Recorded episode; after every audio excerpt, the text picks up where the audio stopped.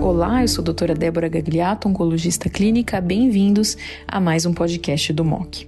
Nesse podcast eu vou discutir o estudo de fase 3 randomizado Keynote 355, estudo apresentado na ASCO de 2020 por Dr. Javier Cortes.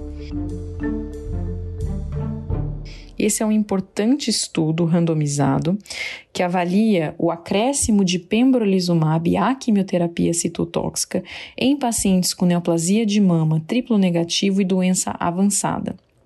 Esses pacientes foram randomizados 2 para 1 para receber pembrolizumab mais quimioterapia versus placebo mais quimioterapia. Importante ressaltar que esses pacientes eles poderiam ser incluídos nesse estudo se doença metastática de novo, ou seja, sem nenhum tratamento prévio para doença avançada, no cenário de doença avançada, ou esses pacientes poderiam ter do diagnóstico de, e tratamento de doença localizada até o diagnóstico de doença avançada seis meses ou mais.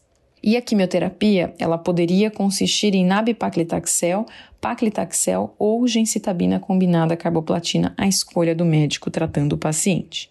Os pacientes foram estratificados pelo tipo de quimioterapia, pelo status de expressão de PDL1 ou por ter ou não recebido tratamento prévio neoadjuvante ou adjuvante no cenário de doença localizada. Importante ressaltar que o status de PDL1 desse estudo foi avaliado pelo anticorpo da DACO 22C3, gerando o que a gente chama de CPS score, que pode ser positivo se é maior ou igual a 1 ou negativo menor que 1.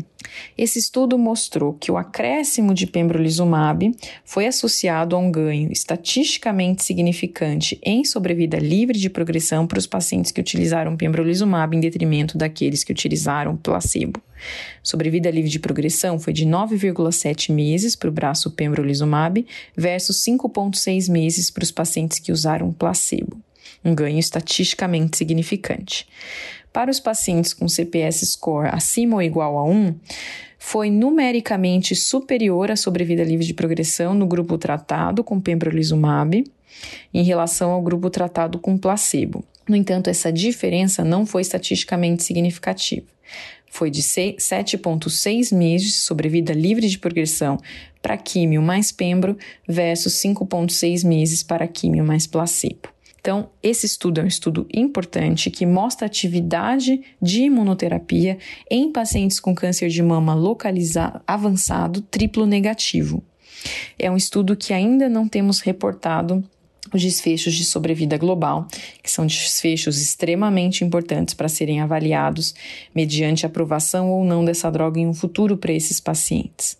Lembramos que esse estudo, ele é apresentado, ele é colocado em contexto com o que nós já fazemos na prática clínica, que é o uso do atezolizumab para pacientes com câncer de mama triplo negativo e doença avançada, combinado a nab-paclitaxel, Aqui, esse estudo, esses, esses dados baseados no estudo em Passion 130, esse estudo já tem inclusive dados de sobrevida global é, mostrados e publicados, mostrando um ganho de oito meses de sobrevida global para os pacientes que usam a tesolizumab em combinação com nab-paclitaxel versus nab-paclitaxel isolado. Importante também ressaltar que a estratificação e a recrutamento para pacientes que se beneficiam de atezolizumab é baseado no anticorpo da ventana SP142, diferente do anticorpo utilizado no estudo Keynote 355. Mas de forma clara, esse é um importante estudo, estudo que ratifica o uso de imunoterapia em pacientes com doença avançada triplo negativo, mostrando um ganho